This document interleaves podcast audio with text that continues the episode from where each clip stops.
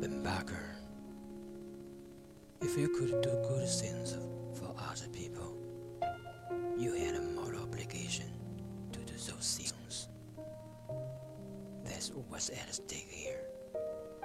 No choice, responsibility.